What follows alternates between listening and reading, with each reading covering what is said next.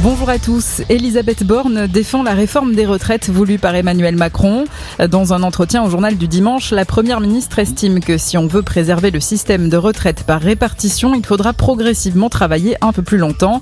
Brandir la retraite à 60 ans, c'est mentir aux Français, martèle Elisabeth Borne, attaquant ainsi la proposition du Rassemblement national et de la NUP. La première ministre est en campagne pour les législatives ce week-end dans le Calvados. Déplacement dans la sixième circonscription où elle est candidate et première visite dans la région depuis qu'elle a été nommée à Matignon. Ce drame sur la plage de Narbonne, deux adolescents sont décédés, ils se sont noyés. Une troisième personne qui se trouvait avec eux a pu être secourue et se trouve en urgence relative.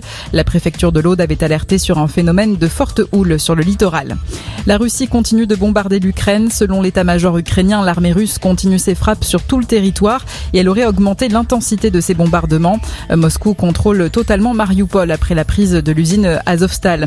Les États-Unis viennent d'accorder une nouvelle aide de 40 milliards de dollars à l'Ukraine, 4 milliards pour les produits alimentaires et sanitaires et 9 milliards pour l'armement.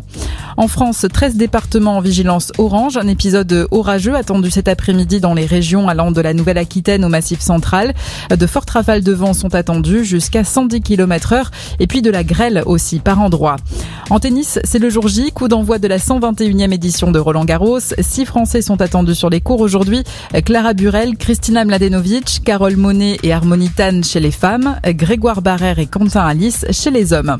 Le football, dernière journée de Ligue 1 hier soir, Marseille euh, qui termine deuxième et qualifié pour la Ligue des Champions.